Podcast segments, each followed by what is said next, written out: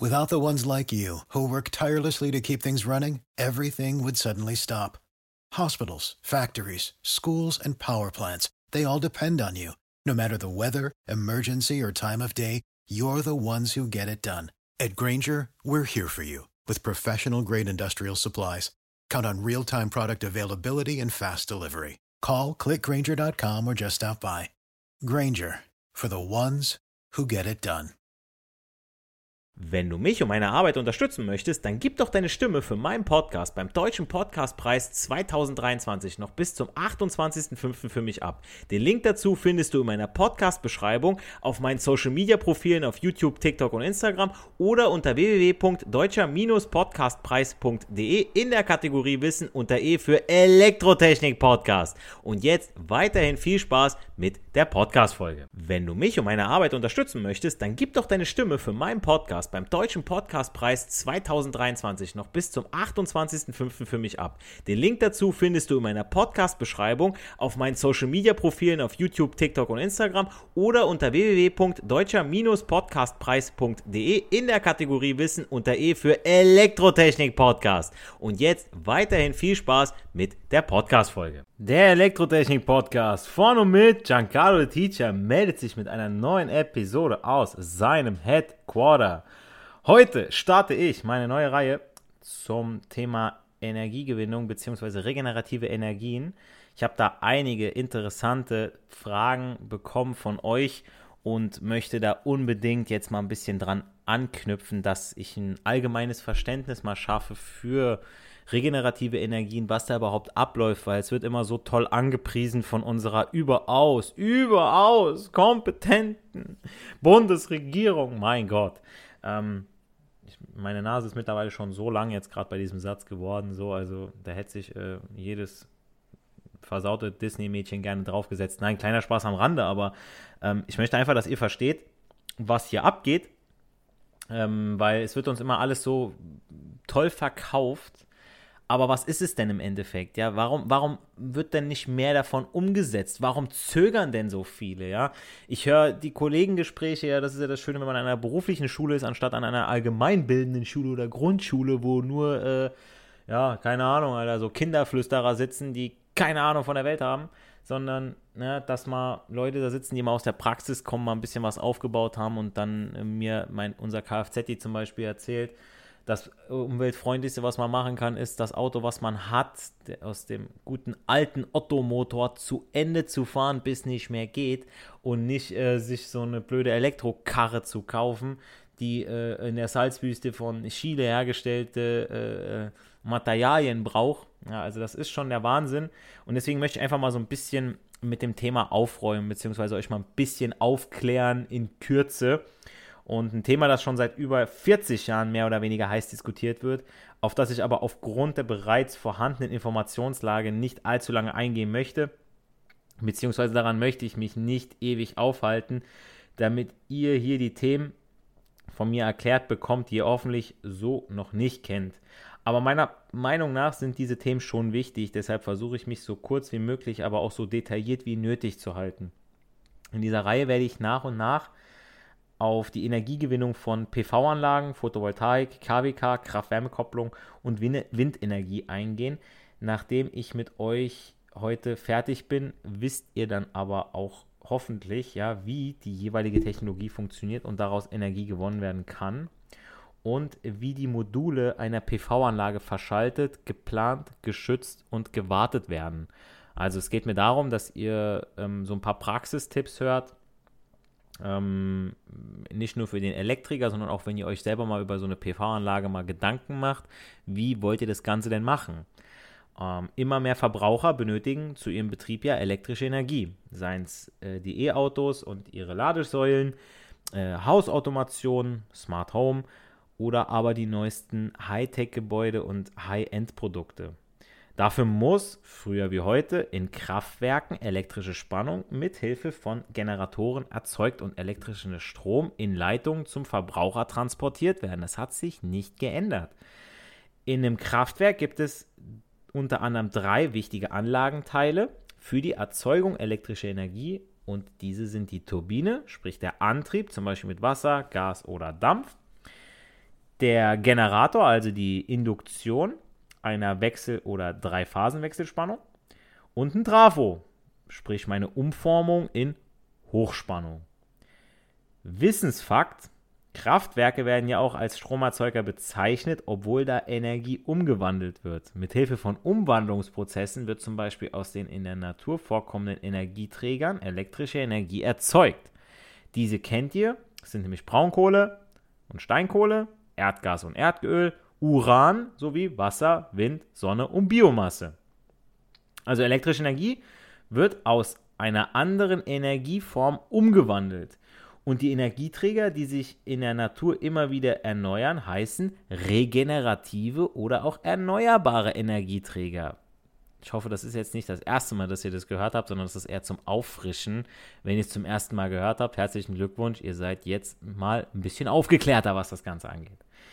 Äh, in meinem Video auf TikTok, Instagram und YouTube habe ich zum einen eine Übersicht der eben genannten Energieträger ähm, mal gegeben und da mal ganz kurz was zu gesagt. Also lohnt sich auf jeden Fall reinzuschauen.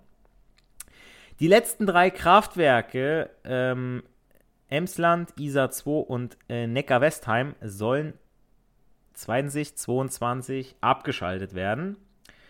Mag man von halten, was man will.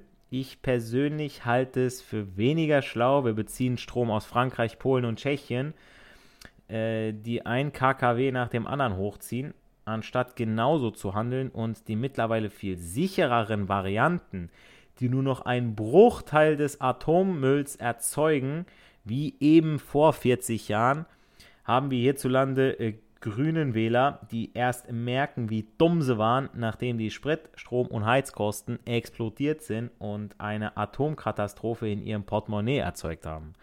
Sehr gut, ihr kurzsichtigen Deppen, weiter so.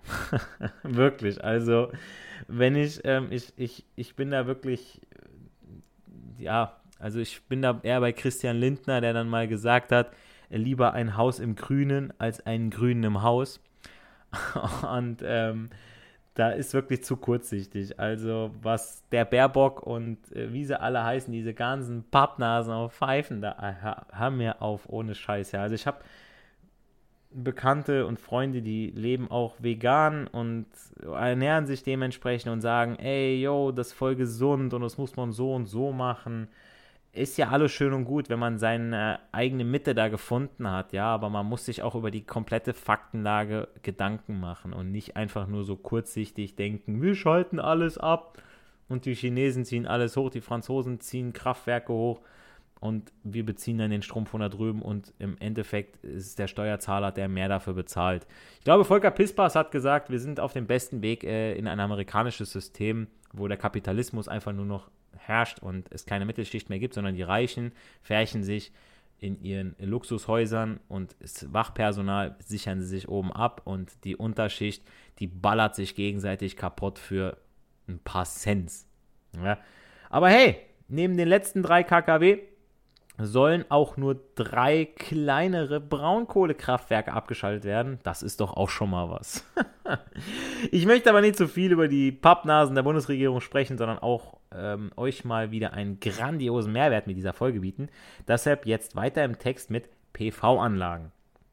Die Energieerzeugung mittels PV-Anlage hat in den vergangenen Jahren einen starken Aufschwung erfahren ja, innerhalb der erneuerbaren Energien, zum Beispiel ca. 33,1% Anteil der Energiegewinnung in 2017, wohlgemerkt, betrug der PV-Anteil 6,1% laut Bundesumweltamt. Quelle dazu verlinke ich euch in der Podcast-Folgenbeschreibung.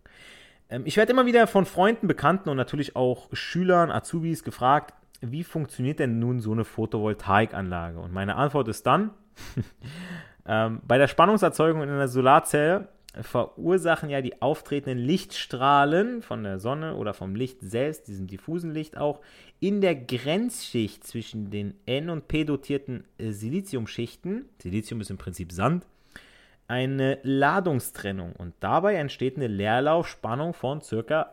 550 Millivolt je Solarzelle. Soweit erstmal die fachliche Antwort kann nur kaum ein Unwissender und jemand ohne technisches Vorwissen was mit anfangen. Also nochmal langsam auch für euch. Es gibt ja Leiter mit Kupfer, Silber, Gold und so weiter, deren elektrische Leitfähigkeit mehr oder weniger gut ist oder halt, ne, also besser oder schlechter. Kupfer leitet besser als jetzt Stahl, ja, Silber ist der beste Leiter. Und es gibt auch Nichtleiter wie Glas, Gummi, Holz und Keramik, die den elektrischen Strom mal so gar nicht leiten. Und Silizium ist ein sogenannter Halbleiter, sprich seine elektrische Leitfähigkeit, also wie gut er den Strom leiten kann, liegt zwischen der von Leitern und Nichtleitern. Also Gold gut, Glas scheiße und genau dazwischen ist eben Silizium. Bei sogenannten Halbleitern muss immer erst etwas passieren, damit sie leitfähig werden.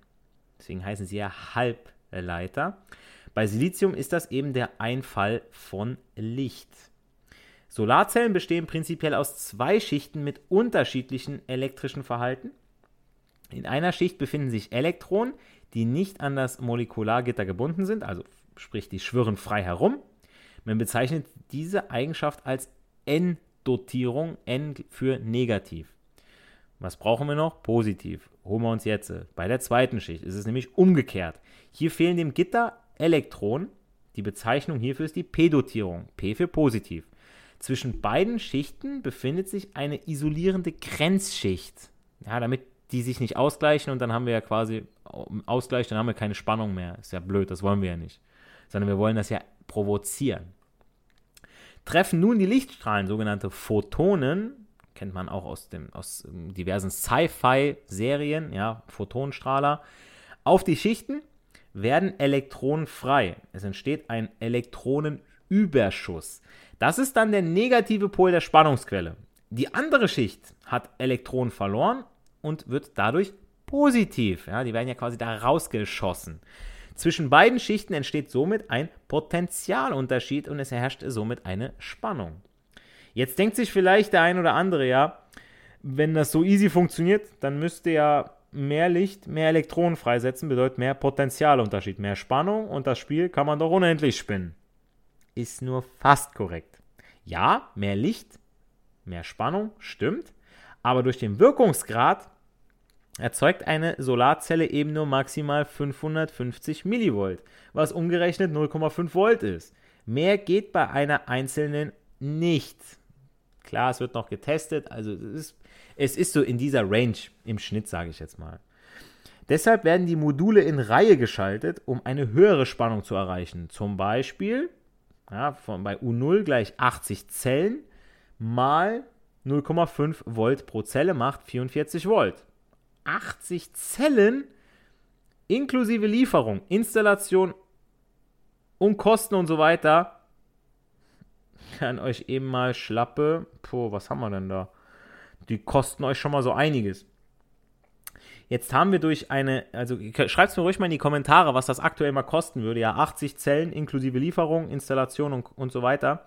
Was würde mich das denn kosten? Einfach mal in die Kommentare für alle, würde mich mal echt interessieren, wie das aktuell steht. Jetzt haben wir durch eine Reinschaltung zwar eine höhere Spannung, aber was uns ja auch interessiert, ist die Stromstärke. Denn wir erhalten nur Leistung aus der Summe aus Strom und Spannung. P ist gleich U mal I. Und zum Erreichen einer höheren Stromstärke werden die Module ja nicht in Reihe, sondern parallel geschaltet. Dann haben wir 80 Zellen mal pro Zelle 0,06 Ampere, haben wir 4,8 Ampere. Also, ganz kurzer Zwischenstopp, damit wir auf einem Level sind. Ja, eine Zelle erzeugt 0,55 Volt und 0,06 Ampere. Macht 0,033 Watt. Und 80 Zellen machen dementsprechend 211,2 Watt, also 0,21 Kilowatt. Jetzt denkt man an, mal an euren täglichen oder auch jährlichen Stromverbrauch und überlegt euch, wie lange und wie gut die Sonne scheinen muss, damit ihr euren Bedarf gedeckt bekommt.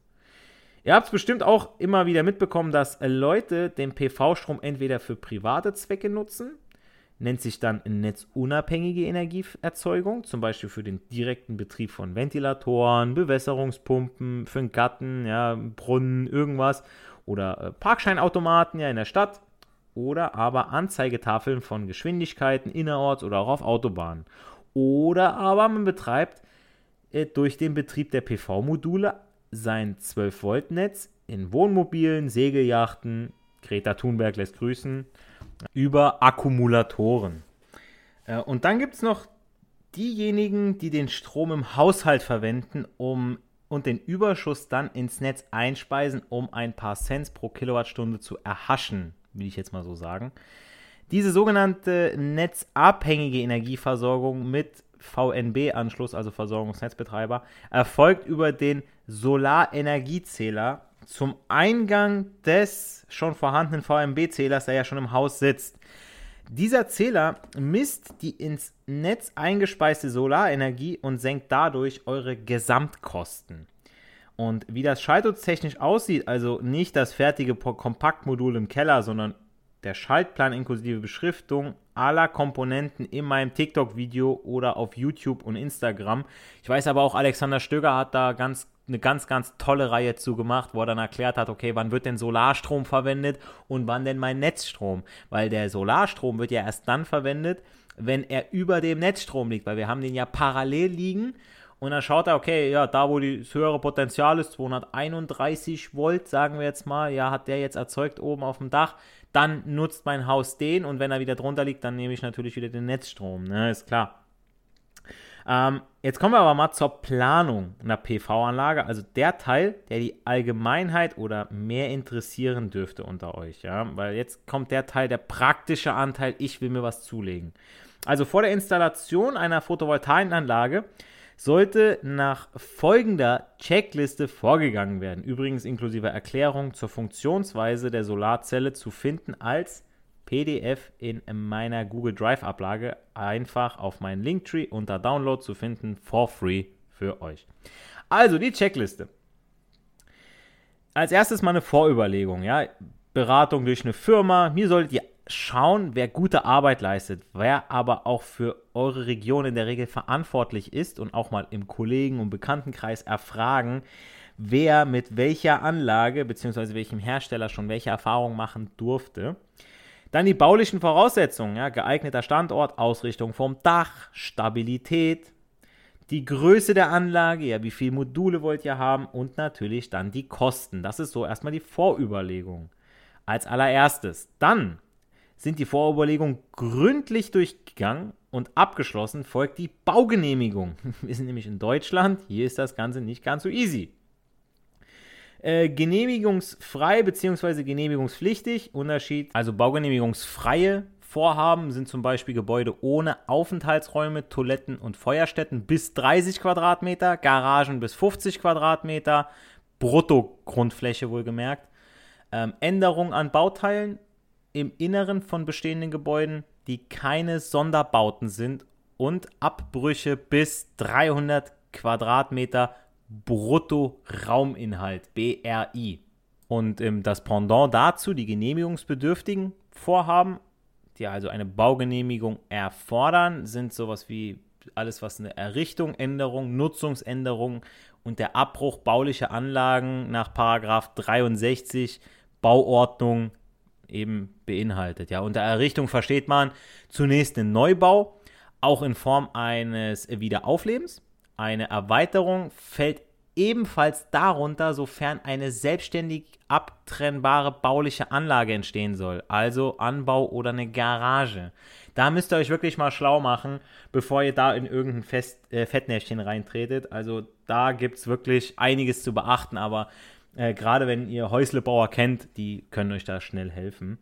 Und natürlich dann auch, was ihr bei der Baugenehmigung beachten müsst, beziehungsweise wenn ihr dann die Vorüberlegung abgeschlossen habt, die Einspeisebedingungen ins Versorgungsnetzbetreibernetz. Ja, was will der haben? Was läuft da ab? Wie viel Cent pro Kilowattstunde gibt es? Ich weiß, Anfang 2000er gab es 50 Cent mal.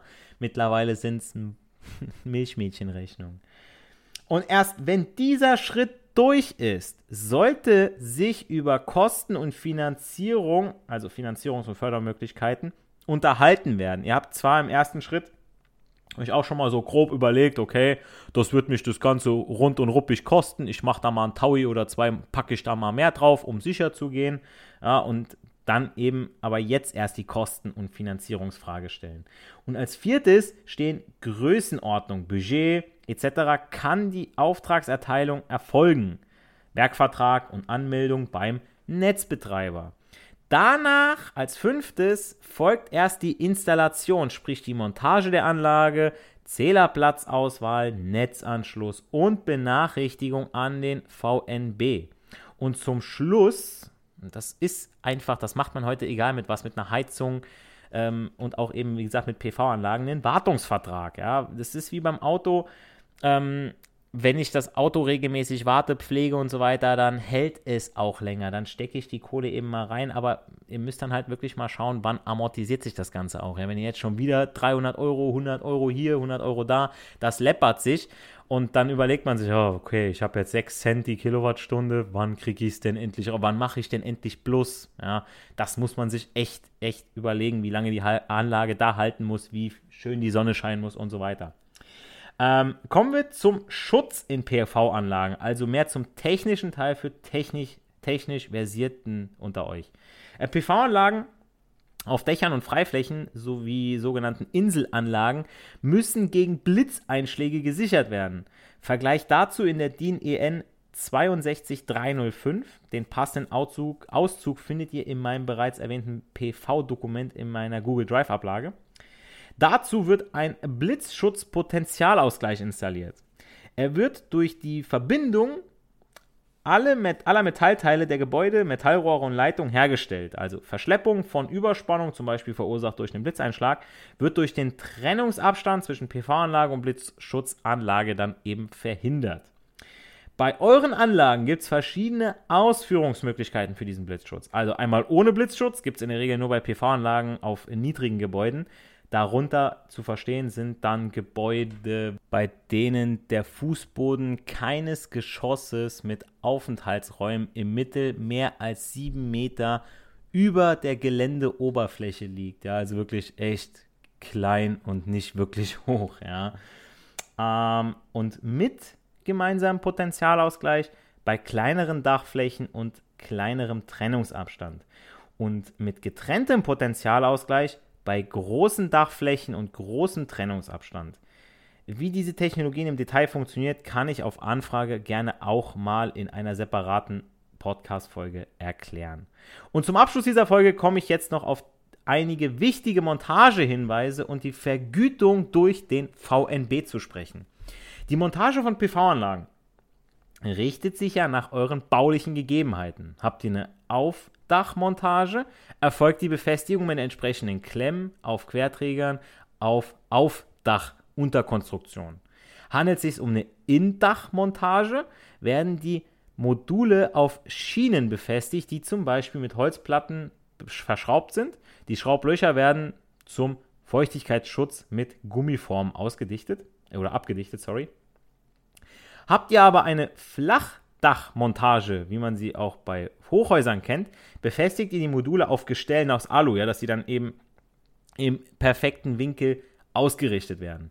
Wichtig ist an dieser Stelle noch zu erwähnen, dass bei allen Montagearten die Last auf das Dach betrachtet werden muss. Je nachdem, wie alt die Bude ist, kann es schon mal echt brenzlig werden. Natürlich werden PV-Anlagen nicht nur auf Dächern installiert, sondern auch als Freiflächen- und Innenanlagen. Ähm, alle Anlagen müssen durch sogenannte Überspannungsschutzgeräte und Blitzschutzpotentialausgleich nach DIN N 62305-3 geschützt werden. Auszug aus der Norm im PV-Dokument zum Download und Aufbau des Überspannungsschutzes einer PV-Anlage in meinem TikTok-Video. Wichtig ist noch zu erwähnen, dass die PV-Anlagen durch DGUV-Vorschrift 3 Prüffristen und wiederkehrende Prüfungen empfohlen werden, zum Beispiel für Wechselrichter täglich prüfen, Zähler monatlich prüfen und Gesamtanlage mal mindestens alle vier Jahre. So, und jetzt kommen wir ja zu dem Teil, so ihr wollt ja damit Geld verdienen. Also zur, Versorg äh, zur Vergütung durch den VNB. Schließlich ist etwas für die Umwelt tun ganz cool, aber der kleine Mann muss ständig löhnen und möchte dafür auch mal entlohnt werden. Und das ist auch sein verdammt gutes Recht. Schauen wir uns also mal die Rechnung an. Nach dem EEG, Erneuerbaren Energiegesetz, erfolgt durch den Netzbetreiber eine gesetzlich festgelegte Einspeisevergütung. Wir machen jetzt mal ein Beispiel. Eine PV-Anlage an der Nordseeküste mit 6,3 Kilowatt Wirkleistung. Vergütung laut Vertrag, wohlgemerkt Stand 2015, ist es ja mittlerweile nicht mehr so viel, 16,28 Cent die Kilowattstunde. Wenn ich jetzt überlege, Alter, das waren vor 2010 noch über das Doppelte, diese verdammten Verbrecher. Ähm, Stand 2022 liegt diese, jetzt haltet euch fest, zwischen 7,03 und 5,03 Cent die Kilowattstunde. Und jetzt zum Vergleich, sorry, beziehungsweise für alle Leute, die sagen, früher war alles besser. 2004 lag die Einspeisevergütung bei 57,4 Cent die Kilowattstunde. Also das Zehnfache, alter Vater. Gut, kommen wir zu Messkosten. Gehören zum Grundpreis. 7,21 Euro im Jahr. Also das, was euch abgezogen wird für den Zähler, den ihr einbauen und bezahlen müsst. Sonst dürft ihr die Anlage ja gar nicht in Betrieb nehmen. Ist das geil. Äh, Energieertrag 2015. Wir sind ja noch bei dieser Anlage. 5447 Kilowattstunden. Vergütung mal, also diese Kilowattstunden 5447 mal 0,1628 Cent äh, Euro pro Kilowattstunde macht minus 7,21 Euro macht 886 Euro. 887 rund, minus meine Messkosten, bleiben mir brutto 879,56 Euro.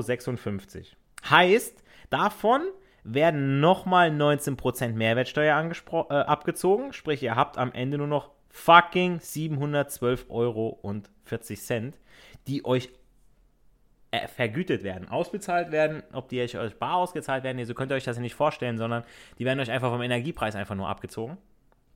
Von eurem Preis, den ihr sowieso habt für Energie. Und Vorsicht, ihr müsst schauen, ihr müsst ja dann ein Gewerbe anmelden. Und wenn ihr inklusive eures Gehaltes über die Freistellungsgrenze von x Euro kommt, müsst ihr dafür auch nochmal löhnen. Dann müsst ihr nämlich Steuern nachzahlen. Und dann überlegt euch mal, was euch diese Anlage gekostet hat, inklusive Wartungsvertrag. Und dann muss der Scheiß auch noch ganz bleiben. Plus seine Leistung beibehalten, sprich der Wirkungsgrad über die Jahre. Ihr merkt, es ist eine Milchmädchenrechnung. Die Anlage in dem Beispiel ist ja jetzt sieben Jahre alt, von 2016, ja, sechs, sieben Jahre.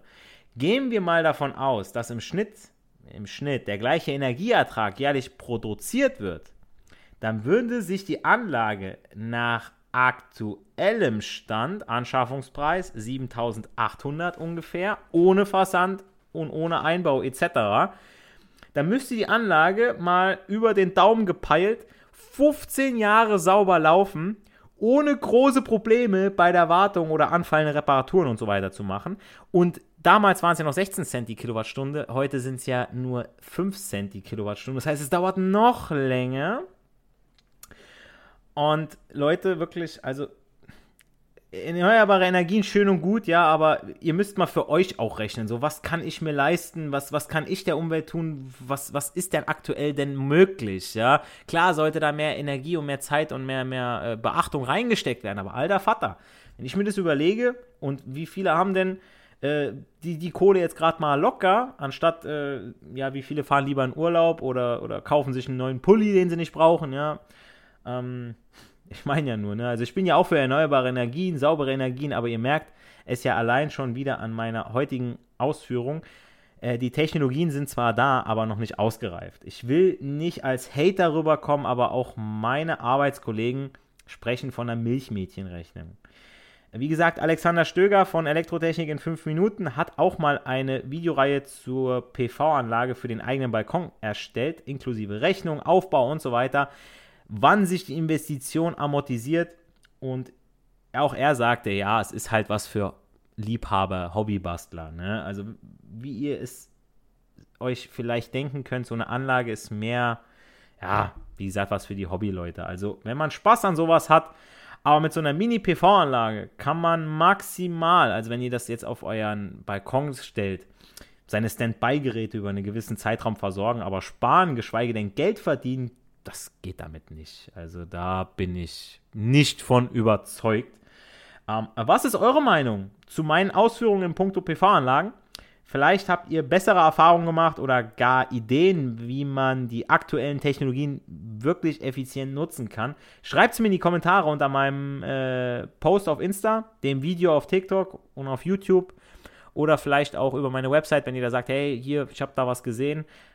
Lasst uns einfach mal ein bisschen diskutieren. Ich bin ja immer wieder offen. Ihr habt ja auch immer wieder gute Ideen. Ich meine, ihr seid die beste Community und auch ich äh, lasse mich immer wieder gerne von was Neuem überzeugen. Ist ja nicht alles in Stein gemeißelt, was ich hier sage. Und ähm, ja, beim nächsten Mal, da kümmern wir uns dann um ein ganz interessantes Thema, was mir eine Zuschauerin bzw. eine Zuhörerin äh, die Frage gestellt hat. Da geht es nämlich um äh, das Piepsen der kabellosen Ladestationen von Handys, ja, dieses induktive Laden und wie man das lösen kann. Und da habe ich dann gedacht, okay, da machst du doch eine ganz neue Podcast-Folge draus, weil das schon mega interessant ist. Ähm, mit diesen Informationen, Impressionen lasse ich die Klasse nun gehen in den wohlverdienten Feierabend mit den Worten, nicht für die Schule, sondern für das Leben lernen wir.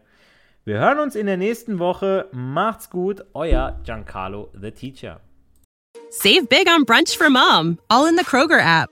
Get 16 ounce packs of flavorful Angus 90% lean ground sirloin for $4.99 each with a digital coupon. Then buy two get two free on 12 packs of delicious Coca Cola, Pepsi, or 7UP, all with your card. Shop these deals at your local Kroger today or tap the screen now to download the Kroger app to save big today. Kroger, fresh for everyone. Prices and product availability subject to change. Restrictions apply. See site for details. Wenn du mich und meine Arbeit unterstützen möchtest, dann gib doch deine Stimme für meinen Podcast beim Deutschen Podcastpreis 2023 noch bis zum 28.05. für mich ab. Den Link dazu findest du in meiner Podcast-Beschreibung auf meinen Social-Media-Profilen auf YouTube, TikTok und Instagram oder unter www.deutscher-podcastpreis.de in der Kategorie Wissen unter E für Elektrotechnik Podcast. Und jetzt weiterhin viel Spaß mit der Podcast-Folge.